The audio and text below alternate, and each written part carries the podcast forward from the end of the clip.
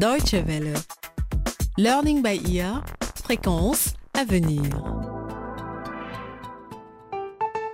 Bonjour et bienvenue dans Learning by Ear.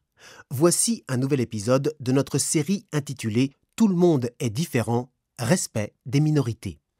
Il y a question de gens ou de groupes de personnes qui sont discriminés pour différentes raisons.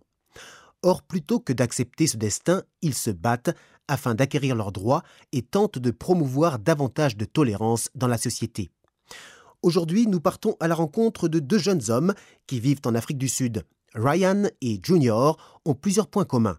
Ils habitent tous les deux au Cap, ont à peu près le même âge et sont tous les deux gays, autrement dit homosexuels. Pourtant, leurs vies sont complètement différentes. Ryan est un Sud-Africain blanc, tandis que Junior est un Congolais noir qui a fui son pays et est venu s'installer au Cap.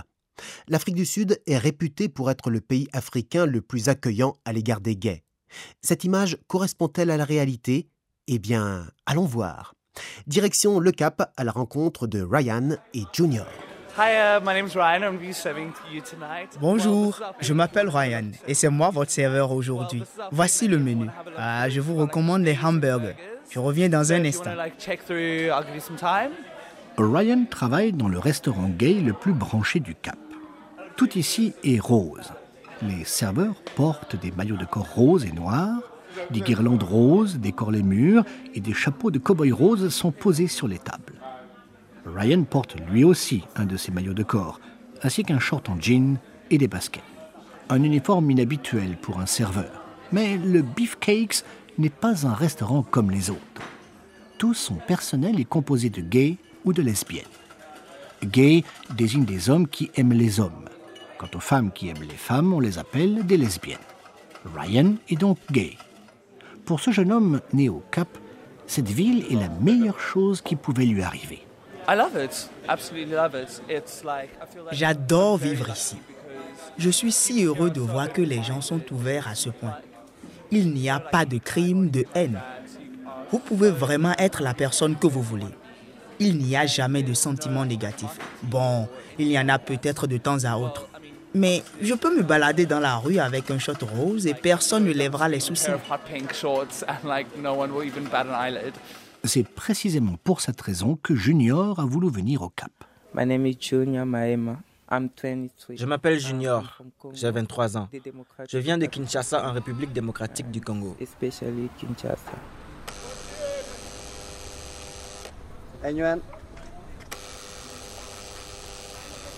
Junior est assis dans le bureau de l'organisation PASSOP. Il vient aider bénévolement de temps à autre. PASSOP est une association caritative qui aide les réfugiés gays et lesbiens à trouver leur voie en Afrique du Sud.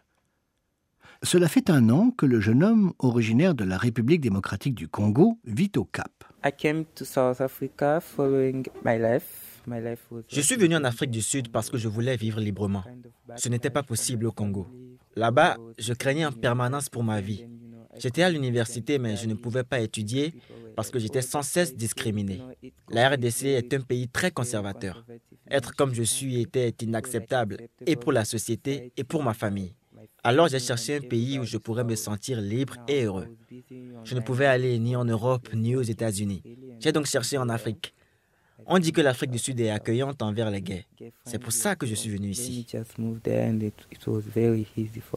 Junior fait partie des milliers de réfugiés africains qui sont venus en Afrique du Sud en raison de leur orientation sexuelle. Le gouvernement sud-africain leur a accordé l'asile, ce qui fait de ce pays une exception sur le continent. Selon les chiffres de PASSOP, il est contraire aux mœurs en vigueur, voire même illégal, d'être homosexuel dans 38 des 56 pays africains. À certains endroits, les gays risquent jusqu'à 15 ans de prison. En RDC, Junior était sans cesse victime de discrimination, tout particulièrement quand il faisait ses études à Kinshasa. La vie me semblait vraiment dure. J'étais toujours tout seul. Il y avait de nombreux gays à la fac, mais on n'osait pas se rencontrer. C'était trop dangereux. Nous avons donc tous tenté de faire abstraction du fait que nous étions gays et nous n'en avons parlé à personne. Je faisais des études de droit Et même les profs m'ont attaqué en me disant qu'être gay était anormal et qu'ils ne voulaient pas de gay ici. Ma propre mère a tenté de me tuer. Alors je me suis dit, je pars, je ne peux pas rester ici.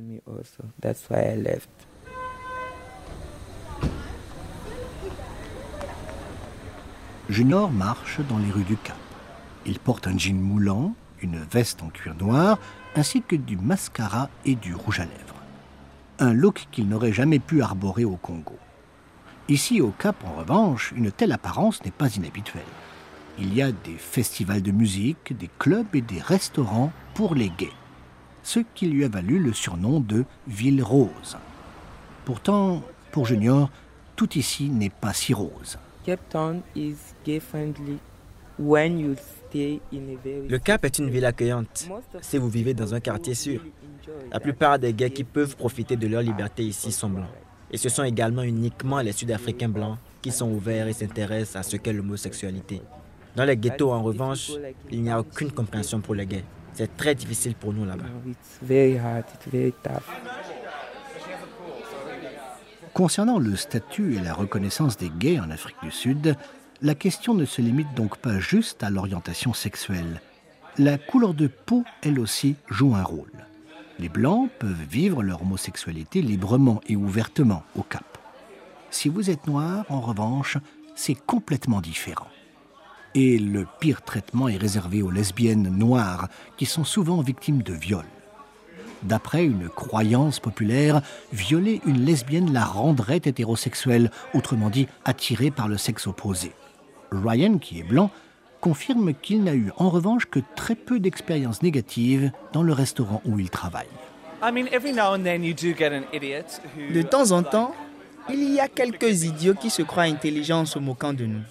Mais c'est très rare. Ici, de toute façon, nous sommes une famille. Si quelqu'un se moque d'un serveur, il y en a tout de suite cinq autres qui viennent voir les gars pour leur donner une leçon.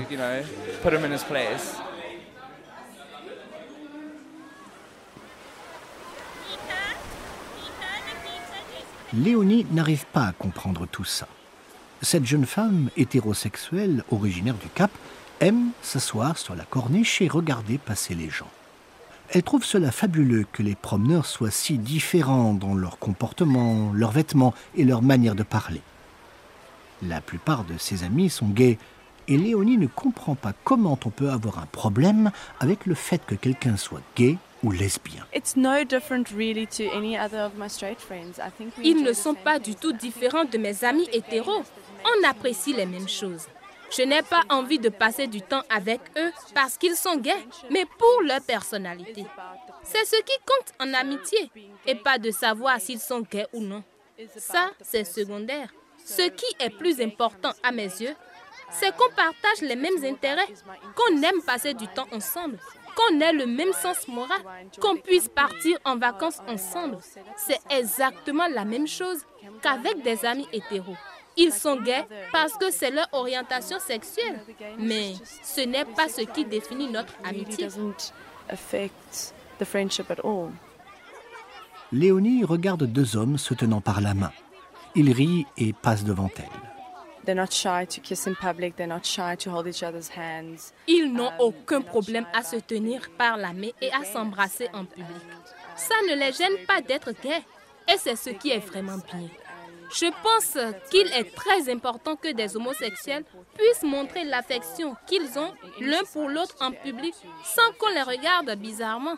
Ce couple se sent bien et dans son intimité et vis-à-vis des autres. in their relationship with each other. Yeah, we still have a long way to go. I think, I think there's still a lot of people. Nous avons encore un long chemin devant nous. Il y a encore beaucoup de gens qui doivent comprendre que l'orientation sexuelle des autres n'est pas importante. Ça fait partie d'eux. Ils ne peuvent pas la changer. Mais ce n'est pas ça qui définit leur personnalité. Je crois que si davantage de gens comprenaient ceci, leur propre vie serait beaucoup plus facile. Ils trouveraient cela plus simple d'accepter les autres et donc de s'accepter eux-mêmes. Junior partage cet espoir. Il est déçu de constater que le Cap n'est pas le paradis des gays qu'il espérait. Il n'a pas encore trouvé d'emploi et il est presque toujours fauché. Mais il ne baisse pas les bras. Il s'efforce de devenir un activiste pour défendre les droits des gays et des lesbiennes dans le monde entier. Être gay n'arrive pas qu'en Afrique du Sud ou au Congo. Il y a des gays dans le monde entier. Ils se battent tous pour leurs droits. Certains leaders africains disent qu'il n'est pas africain d'être gay. Mais ce n'est pas vrai. Personne ne m'a jamais dit, à partir de maintenant, tu es gay. Personne ne m'a jamais forcé. Je suis comme ça, c'est tout.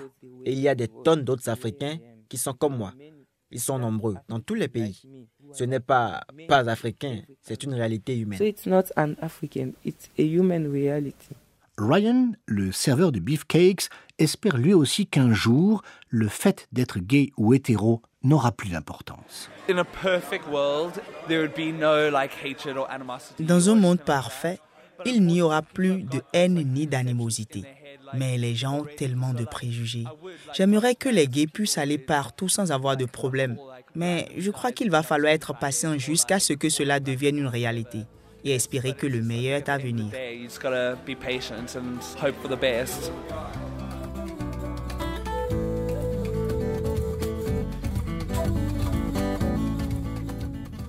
C'est sur cet appel de Junior et de Ryan pour une société plus tolérante que s'achève cet épisode de Learning by Ear. Avez-vous déjà été victime de discrimination ou vous êtes-vous surpris à avoir vous-même des préjugés envers les autres? Partagez vos expériences avec nous. Adressez-nous un courriel à français.dw.de. Et si vous voulez réécouter cet épisode ou tous les autres de la série, rendez-vous sur notre site internet dw.de/lbe. Au revoir et à très bientôt.